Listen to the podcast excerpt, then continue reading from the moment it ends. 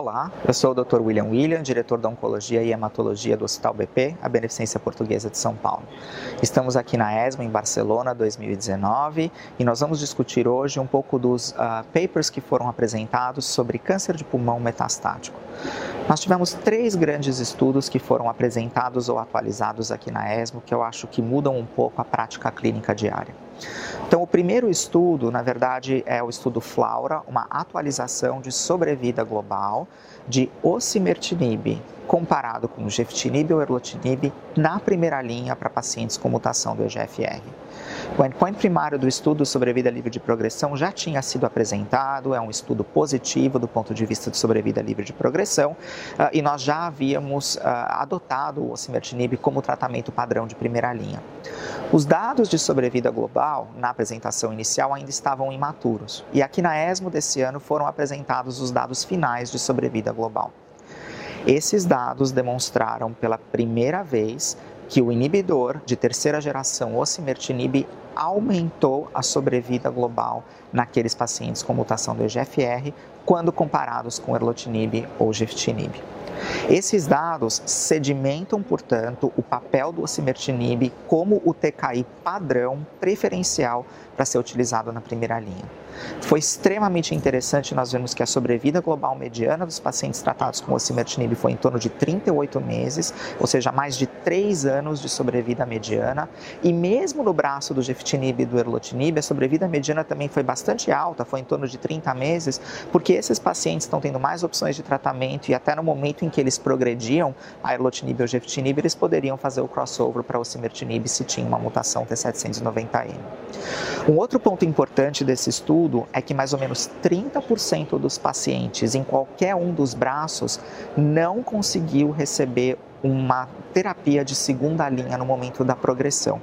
E isso é importante porque dentro de um ambiente controlado no estudo, você acaba perdendo um terço dos pacientes que, ao progredirem ao tratamento de primeira linha, eles não conseguem chegar na segunda linha. A gente imagina que isso, na comunidade, vai ser ainda maior esse número. Portanto, é importante tentarmos oferecer o melhor tratamento disponível já na primeira linha, para garantir que o nosso paciente vai receber o TKI preferencial. E, por Portanto, os dados do Flaura no agregado mostram que realmente o osimertinib na primeira linha acaba sendo o tratamento padrão. Uh, os outros dois estudos que foram importantes são estudos que falam de imunoterapia de primeira linha. Nós vamos começar com o Empower 110, que é um estudo que olhou para atezolizumab de primeira linha, uh, comparado com químio, naqueles pacientes que têm alta expressão de PDL1. Lembrar que a expressão de PDL1 nos estudos de atezolizumab é avaliado uh, por um anticorpo que vai corar tanto células tumorais quanto células inflamatórias, e o score tem que ser feito em células tumorais ou inflamatórias. Então, nesse estudo, se a gente olhar para aqueles pacientes autoexpressores, que são o TC3 ou o IC3, ou seja, célula tumoral, três cruzes, ou célula inflamatória, três cruzes, o, o, o atezolizumab foi melhor do que quimioterapia na primeira linha. Portanto, isso passa a se tornar, tornar uma nova opção de tratamento na primeira linha. A gente já sabia que pembrolizumab na primeira linha para o TPS maior ou igual a 50% aumentava a sobrevida comparado com químio, e agora a gente tem uma outra opção que é o atezolizumab, mas lembrar que a maneira de fazer o score do anticorpo é um pouco diferente para o atezolizumab. A gente vai usar o TC e o IC. Ah, mas essa acaba se tornando uma outra opção de tratamento. É claro que na primeira linha o espaço está bastante complicado, porque a gente ainda não consegue distinguir quem são os pacientes que devem receber só imunoterapia, quem são os pacientes que devem receber químio mais imunoterapia. Uh, então, uh, precisamos ainda de um pouco mais de dados e precisamos amadurecer um pouco os dados que foram apresentados para entender qual paciente vai ser candidato a que tipo específico de tratamento. E o último estudo que eu gostaria de comentar, que foi importante, um estudo também em doença metastática, em pacientes virgens de tratamento, é o estudo Checkmate 227. Esse estudo é um estudo extremamente complicado. Ele é um estudo com vários braços, vários endpoints, e na verdade os resultados desses estudos foram sendo apresentados paulatinamente. Então, em cada uma das nossas uh, dos nossos congressos a gente já vendo um pedacinho do estudo. O estudo, a parte do estudo que foi apresentada aqui na ESMO uh, foi os resultados finais de sobrevida global da parte 1A. Ah, então, o que, que, era isso exatamente? Lembrar que o, o, estudo foi apresentado e o paper foi publicado no New England Journal no mesmo dia. Então, ah, nessa parte do estudo, os pacientes com PDL1 maior ou igual a 1% foram randomizados para receberem quimioterapia padrão de primeira linha ou a combinação de IP-NIVO. Então, o endpoint primário era sobrevida global de IP-NIVO versus quimio de primeira linha nos pacientes PDL1 maior ou igual a 1%.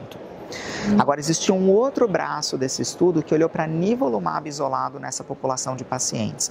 E esse braço é interessante para a gente tentar colocar uh, o estudo em perspectiva.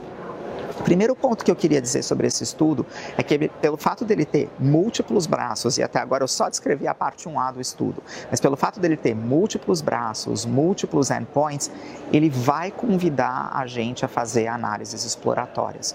Nunca é ideal a gente fazer análise exploratória, mas quando você faz um estudo que tem todos esses endpoints, todos esses braços, fatalmente você vai acabar fazendo análise exploratória, até para você conseguir colocar esses dados em perspectiva com relação ao que já foi publicado, que já foi apresentado no tratamento baseado em imunoterapia na primeira linha.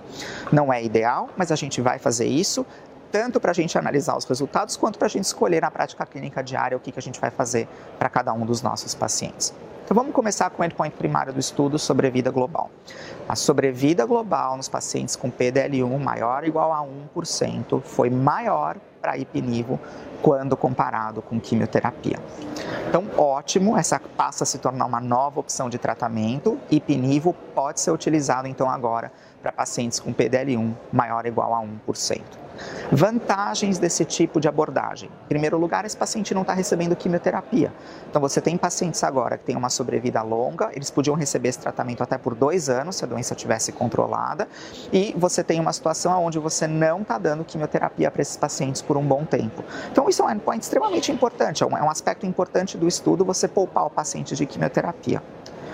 Por outro lado, a combinação de IP e NIVO, as doses de ipilimumab são reduzidas para câncer de pulmão, não é igual à dose de melanoma, mas esse tratamento combinado leva a um aumento de efeitos colaterais. Então você tem mais ou menos uns 30% de efeito colateral grau 3.